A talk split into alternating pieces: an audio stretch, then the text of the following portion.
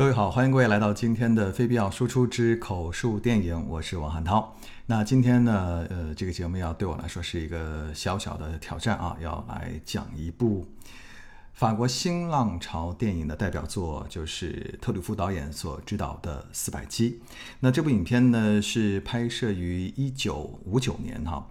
那其实呢，这这部电影呢非常非常的有名。我记得我小时候，我 小时候去淘那个 DVD 碟的时候，就买了这张 DVD 哈，但是一直没有看。原因就是因为那个时候吧，就是就那时候我觉得自己有点叶公好龙，就特别喜欢买一些所谓的经典电影，只要那个 DVD 的封面上写的这是有什么几颗星啊，什么得奖啊，就就买哈。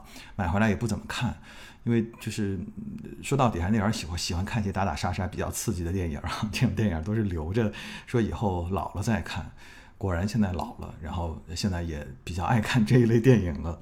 那这个电影的片名哈，四百击啊，是说是法国的一个就是常用的一个说法，也就是说是一个孩子啊，如果调皮捣蛋的话，那要挨四百下的这个击打啊，才能够消除灾难、去除恶魔，变成一个健康听话的孩子。其实就我们这儿所谓的这个棍棒教育嘛，就孩子不听话打呗，打打四百下他就好了哈，说的就是这个意思。那这部电影呢，也是这个导演特吕弗呢，呃，根据自己的童年生活来拍摄的一部影片，有非常强烈的一个呃自传体的这样的一个呃特点啊。那这部电影呢，也获得了戛纳电影节的最佳导演奖。那刚才我们也说到，这部电影是法国新浪潮电影的一个代表作。那到底什么是法国新浪潮电影啊？那这个在我们讲述完这个电影的故事之后呢，我们会跟大家来详细的。呃，聊到啊，这个法国新浪潮电影的这么一个概念，因为它的确是对这个世界电影啊带来一种深远的影响啊。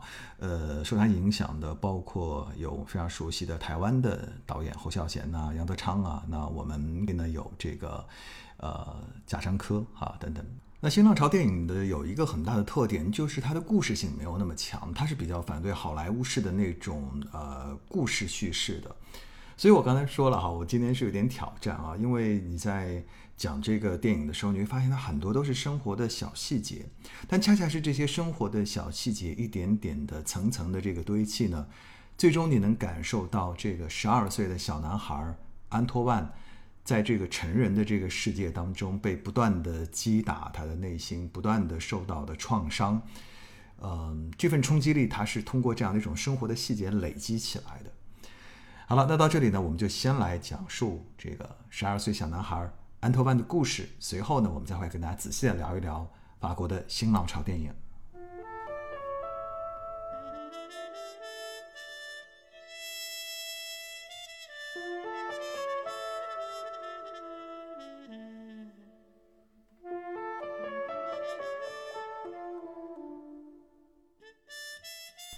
影片一开始。我们随着镜头徜徉在巴黎的大街小巷。当我们抬起头，可以从各种不同的角度看到高高耸立的埃菲尔铁塔，它是这个城市的象征和骄傲。在一所学校的教室里，坐满了一堆男生，他们一边考试答题，一边私下传递着一本美女画册。当画册传到安托万手上时，不巧被老师发现了。老师让安托万到墙角罚站。考试结束了，孩子们蜂拥而出。安托万也想一起出教室玩玩，却被老师喝住了：“你不行，没我的同意，你不能休息，这是惩罚。”孩子们在教室外打闹玩耍，只剩安托万一个人留在教室里。他在墙角写起了诗。为了一张不知从哪里来的女人照片。苏帕老师对安托万处罚不公平，他应该查个仔细。上课铃声响起，孩子们发现安托万写的诗，老师看到了更生气了，嘲讽地说：“我们班出了一个新诗人。”随后，他命令安托万去弄点水来，把它擦干净，否则你就把它舔干净。老师在黑板上写字。只要他一背过身，孩子们就手舞足蹈，还有人吹口哨。老师一转身，孩子们又瞬间安静地坐在位置上。老师生气地问：“谁吹的口哨？”一个孩子站起来说：“我……”话音未落，只见一个粉笔头向他飞来，而孩子的后半句是：“我没有吹。”再回头看，安托万已经把墙快擦成了黑色的了。老师气急了，把讲台上的书都掀到了地上。悲催的法兰西，看看，这就是我们的未来。放学后，安托万回家，赶紧忙起了家务。他生了炉子，顺便用窗帘擦了擦手。然后他来到妈妈的房间，摆弄了一会儿妈妈的化妆品。随后，他又摆起了餐桌，刀叉杯盘井井有条。忙完了这一切，正好妈妈回来了。妈妈一进门就问安托万：“麦粉帮我买了吗？”安托万说：“哎呦，忘了。”妈妈说。难怪你成绩这么差，赶紧去买，我现在就要。安托万走后，妈妈对着镜子端详自己的脸。妈妈年轻时应该是个大美人，只是岁月在她脸上的痕迹越来越重。在回来的路上，安托万遇见了父亲。父亲说：“你不应该和你妈妈置气。”一家三口胡乱的吃了晚餐，爸爸和妈妈又为了一点小事开始争吵。安托万对于这一切已经非常的习惯了，他被催着去倒垃圾，然后上床睡觉。安托万的床就安在进门的狭小过道里，正对着厨房，家里就这么小的一点地方。早晨，安托万从睡梦中被叫醒，他脱掉开线破烂的睡衣，穿上外套。爸爸在抱怨袜子全是有洞的，这一家人过得非常的拮据。安托万眼看要迟到了，赶紧跑向学校。一出门就碰到了拎着小书包、慢悠悠走过来的同桌。同桌说：“你跑什么？要迟到了，又要被老师骂的。老师不会让你进去的。对了，你有钱吗？有午饭钱。你有什么计划？”同桌二话不说，把两个人的书包藏到了一扇门后。然后带着安托万开始了他们愉快的巴黎一日游。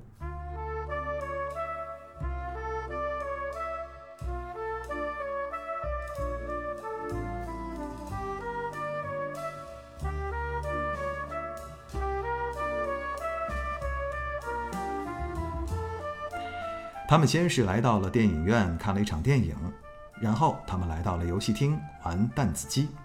接下来，安托万和一群大人一起来到了一个大圆筒里面，圆筒开始旋转，离心力将安托万紧贴在筒壁上，他双脚离地，甚至还试着头朝下倒贴着。身边传来一阵阵的尖叫声，筒壁上方观看的人群已经面目不清，世界在安托万的眼里变了模样。走出圆筒，安托万依然非常的兴奋。他和同桌继续在街上闲逛，在经过一对在街头热吻的男女时，安托万突然发现那个女的竟然是自己的妈妈，而那个男人却不是爸爸。安托万赶紧装没看到，加快了脚步。妈妈也看到了儿子，他一把推开身边的男人，转过身去。同桌说：“你今晚回去有麻烦了。”他不会告诉我爸爸的。啊？那个人不是你爸爸。愉快的一天被这场不期而遇打扰了。两个小伙伴回到了藏书包的地方，拿了书包，商量起明天该怎么请假应付这一天的旷课。同桌慷慨地给了安托万一份请假书，让他模仿自己妈妈的笔记抄一下。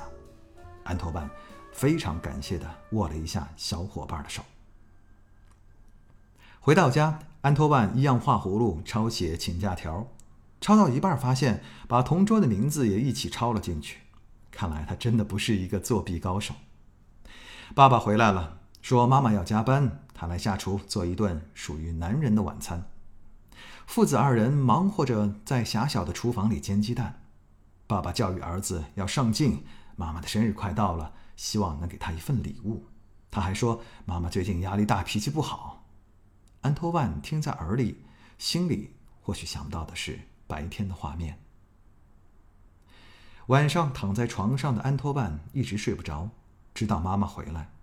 妈妈跨过安托万的床，安托万赶紧假装睡着。回到里屋的妈妈立刻和爸爸发生了争吵。刚开始是因为加班，很快话题又转到了安托万。爸爸说他的一本书不见了，问安托万说也不知道。妈妈说安托万就爱撒谎，不行的话就送他去寄宿学校，自己还能安宁一些。安托万听到这一席话，瞪大了眼睛。第二天一早，安托万前脚刚走，他的一个同学就上门来告密，说他昨天没有上学。关上门之后，爸爸问妈妈：“你怎么一点都不惊讶？”妈妈说：“我们还能指望他什么呢？”上学前，安托万和同桌商量好，要把昨天旷课的理由说的严重一点。一到学校，安托万被老师逮了个正着。老师说：“说吧，这次是什么理由？生病了？”是我妈，她死了。哦，抱歉，孩子，我不知道，你应该告诉我的。好吧，去玩吧，去玩吧。安托万回到教室上课，上到一半，老师突然走出了教室。安托万感觉要出事儿，果然，他看到教室外站着爸爸妈妈。老师把安托万叫了出来，爸爸突然一把抓住安托万，当着全班同学的面。给了他两个耳光。放学后，安托万和同学说：“我不能和爸爸妈妈一起生活了，我要有自己的生活。”同桌问：“那你今晚睡哪儿啊？”“不知道。”“我有办法。”同桌把安托万带到了他舅舅的印刷厂，孩子们在印刷机旁找了一个空位，用废报纸当枕头，睡到一半。工厂里突然来人了，安托万只好溜到了大街上。他漫无目的的走着，经过一家又一家已经打烊的商店和餐厅。前面有个工人正在给一家商店搬运成箱的牛奶。安托万犹豫了一下，最终鼓起勇气偷了一瓶牛奶，藏在衣服里，快步走到街道的暗处。他一边喝着牛奶，一边四下张望。他真的太渴，太饿了。天色渐渐亮了起来，安托万用路边水池的水抹了一把脸，走向学校。由于安托万没有回家，妈妈来到学校找校长，说：“我实在不知道该怎么管教他了。”看到安托万进来，他一把抱住孩子，询问他昨晚去了哪里，并说：“只要孩子好，成绩怎么样无所谓。”妈妈把安托万带回了家，给他洗了个澡，还让他去大床上睡觉。妈妈说：“我在你这个年纪也不信任自己的父母。”接着，妈妈分享了她小时候的一次出逃经历。她希望安托万能够和她一起来分享秘密，并答应如果他考进前五名，就奖励他一千法郎，并且告诉他说：“这事儿不要告诉爸爸。”安托万将信将疑的看着妈妈。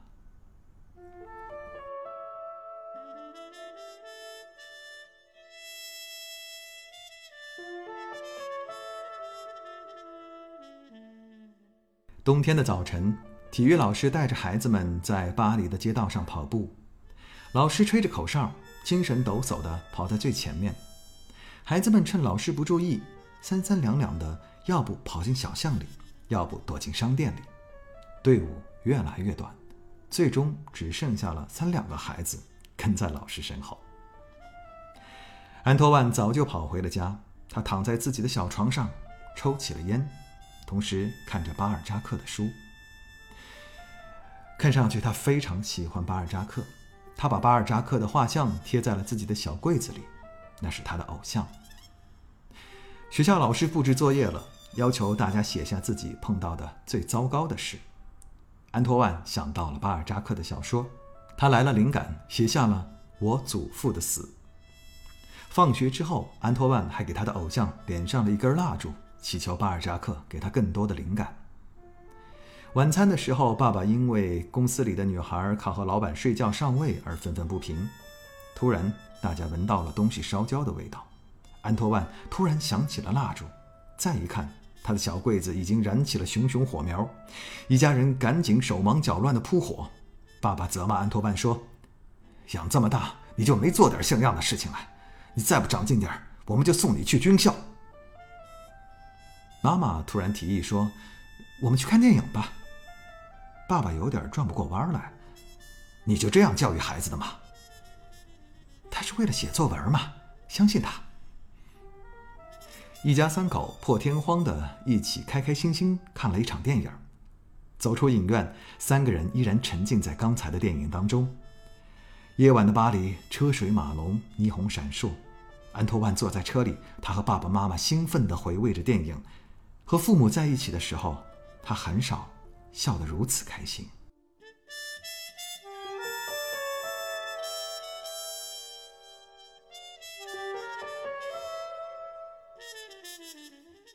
安托万精心创作的效仿巴尔扎克的作文，最后却只得了一个 F。老师认定安托万根本就是剽窃了巴尔扎克，并让他停课到学期结束。同桌替安托万说话，也被老师赶出了学校。两个孩子同病相怜，在校外游荡。安托万说：“他真的不想回家了。”爸爸说要送他去军校，但如果是海军就好了，因为他还没有见过大海。鬼主意颇多的同学带安托万来到了自己的家，那是一栋大宅子，他的房间里居然还放着一匹马，当然那是一件艺术品。同桌说他妈是个酒鬼，爸爸常年在火车上，所以让安托万安心的睡在沙发上。但我们得想办法赚点钱，我得运用我的继承权了。同桌认真的说，他所谓的继承权就是偷拿爸妈放在柜子里的钱。有了钱，孩子们又开启了自由自在的一天。他们看电影、抽雪茄、玩游戏。他们夹杂在一群更小的孩子中间，一起看《小红帽》的木偶戏，一边还商量起怎么偷东西拿去当了。之后，安托万悄悄潜入了爸爸的公司，偷了一台打字机。两个小家伙轮流抱着沉重的打字机穿街过巷，找到了一个能够帮他们变卖的人。他们看着那个人拿着打字机走进了典当行，但没一会儿，他抱着打字机又跑了出来。孩子们觉得不对劲儿，追了上去。那人说对方要有收据，否则就不收，或者让孩子们先给他三百法郎，他来搞定这件事。一番争执之后，孩子们要回了打字机。看来脱手这台打字机并不像他们所想的那么容易。安托万急了，他说：“我们还是把它放回去吧。”安托万戴上帽子，以为伪装的很好，可当他蹑手蹑脚的准备把打字机放回原位时，被爸爸的同事逮了个正着，并立刻认出了他。安托万知道这一下全完了。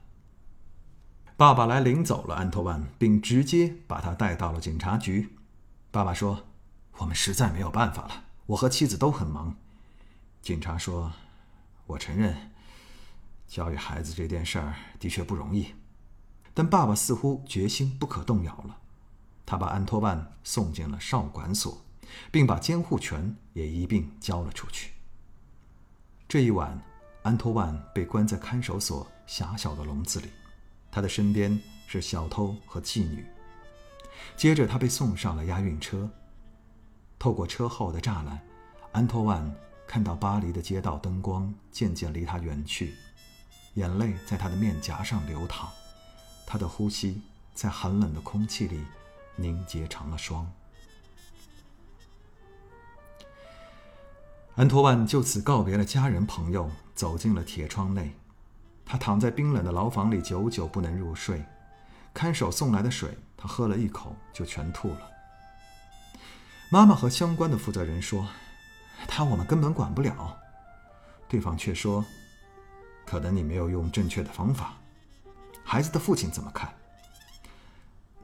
其实他不是亲生父亲，我是有了孩子以后才结婚的。那么孩子经常一个人周末在家吗？是的。我觉得你们应该把孩子放在一个有关照的家庭里。就算那样，他还是会跑的。负责人发现已经没有谈下去的必要了。他说：“好吧，让他在少管所待上两三个月吧，或许能改变他吧。”安托万由此开始了他的少管所生活。里面的孩子有的也是像他一样偷了东西，有的是不堪父亲的羞辱打了他。一个高个男孩被警察送了回来，孩子们议论纷纷。原来他是一周前刚跑出去的。在孩子们心里，他更像一个英雄。午餐时间，教官一声哨响，孩子们冲进食堂。安托万可能是太饿了，提前偷吃了一口面包，被教官发现了。教官让他选择左手还是右手。安托万不明所以，选了左手。随后，教官摘下了左手的手表，接着狠狠地打了他一个耳光。安托万和几个孩子给高个男孩送吃的去，其中一个说：“我就打赌说你一定会被抓回来的。”那又怎么样？至少我玩了五天，有机会我还会跑的。安托万被送去看心理医生，医生问他：“他们说你很爱撒谎。”“嗯，有时吧，有时我说真话，他们也不信。”“你为什么不喜欢你的妈妈？”“他们一没钱就把我寄养到别人家里。我是和祖母一起生活长大的，但她太老了，没法照顾我了。我八岁时才和父母一起生活，妈妈不喜欢我。”总是没理由的吼我，家里总是在争吵。我听到我妈妈在结婚前就有了我了。妈妈当时想堕胎，是因为祖母才留下我的。探视时间，同桌和妈妈都来了，同桌没能获得探视，安托万只能伤心的看着他离开。妈妈说：“我们会尽快让你出去，但邻居会说闲话，你也会抱怨邻居的。”你会被送到劳动中心去，你不是不想读书吗？正好成全你了。安托万听着妈妈的话，视线却落到了他新买的帽子上。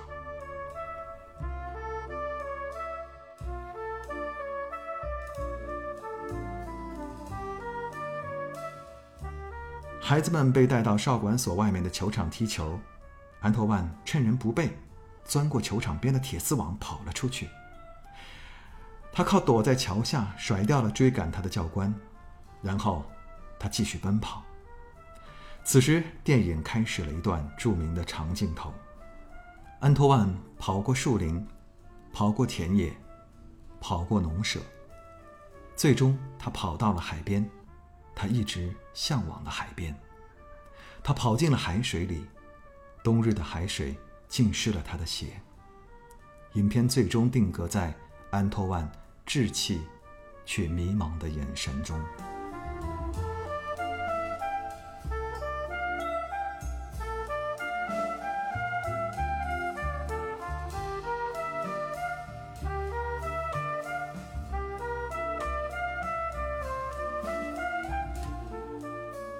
那影片《四百集》的故事呢，到这里就讲述完毕了。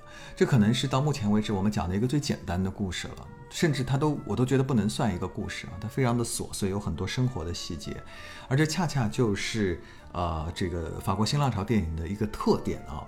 那说到法国新浪潮电影呢，它到底是一个什么概念呢？呃，其实是在一九五八年的时候啊，当时法国非常著名的电影人安德烈巴赞。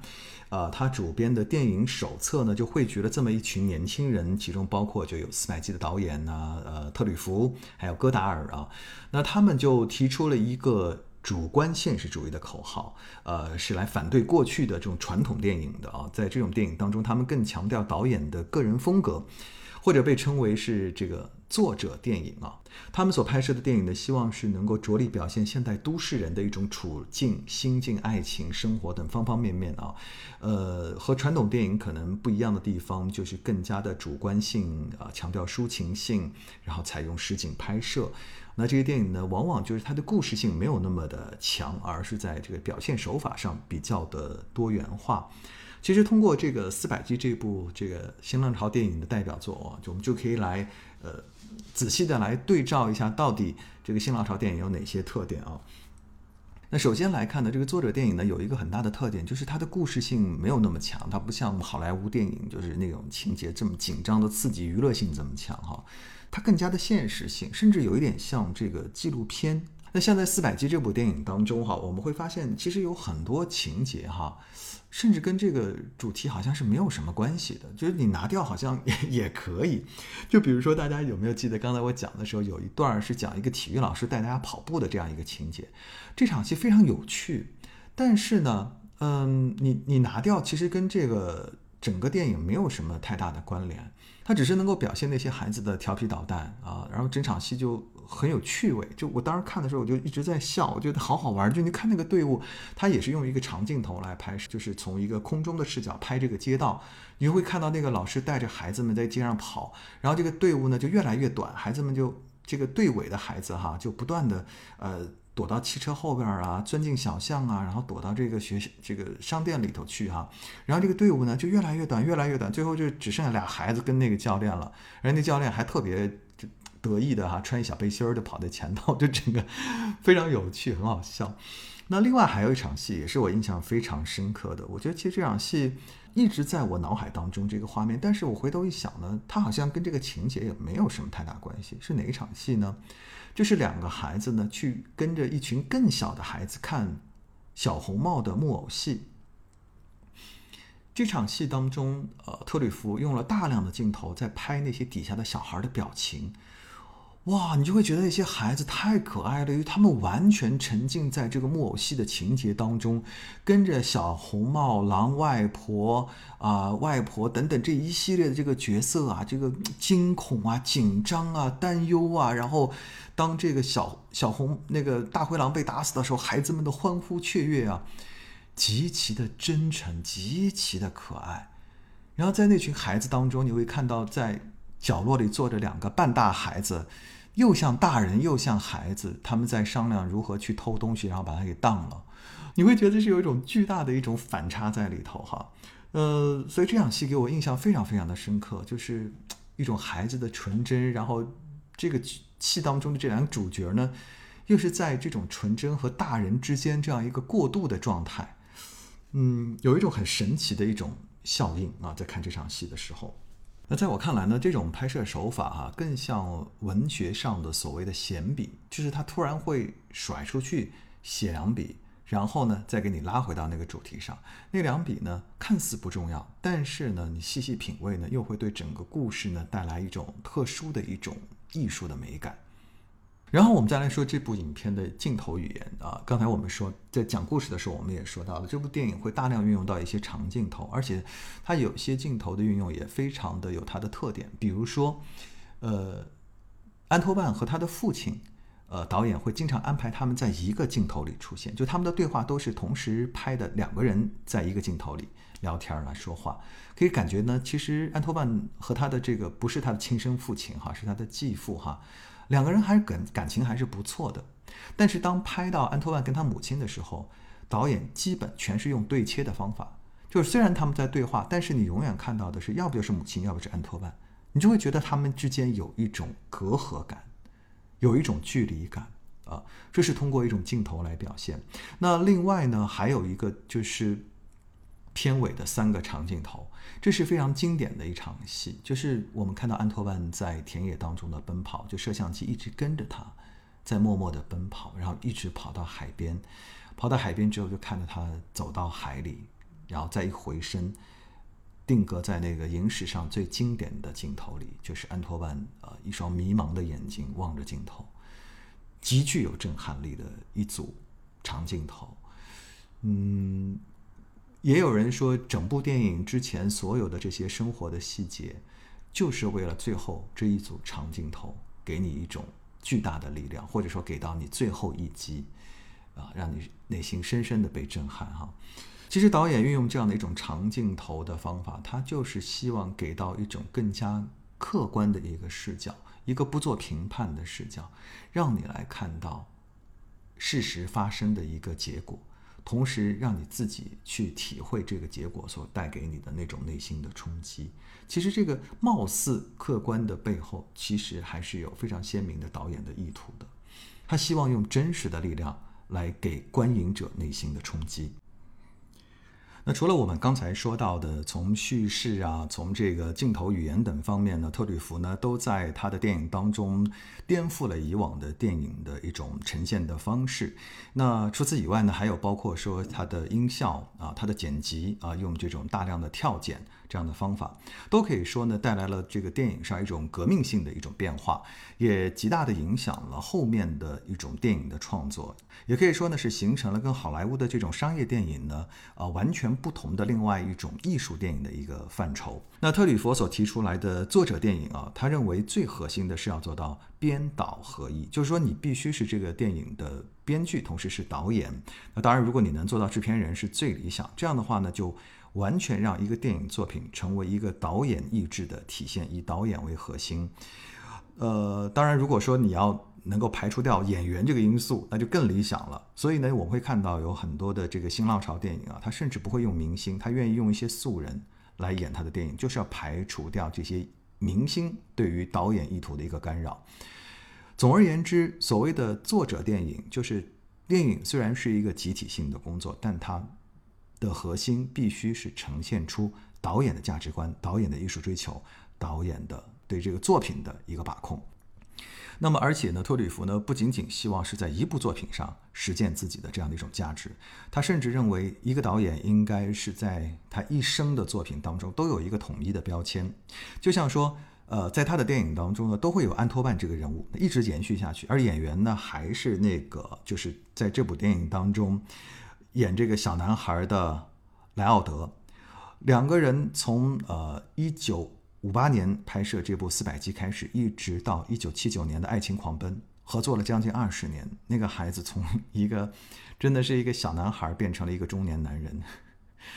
所以，呃，可以说特吕弗呢，用他的整个的这个电影作品呢，呃，给整个电影业带来了一种颠覆性的变革，也极大的影响了呃后面的众多的。世界各地的导演，那从华人电影圈来说呢，受其影响最多的就包括侯孝贤啦、杨德昌啦，还有这个呃贾樟柯等等哈。嗯，好了，我想今天聊了那么多有关于法国的新浪潮电影，那其实对我来说呢，我觉得当我到了这个年纪，我再回头看《四百集》这样的电影的时候呢，也是收获颇多。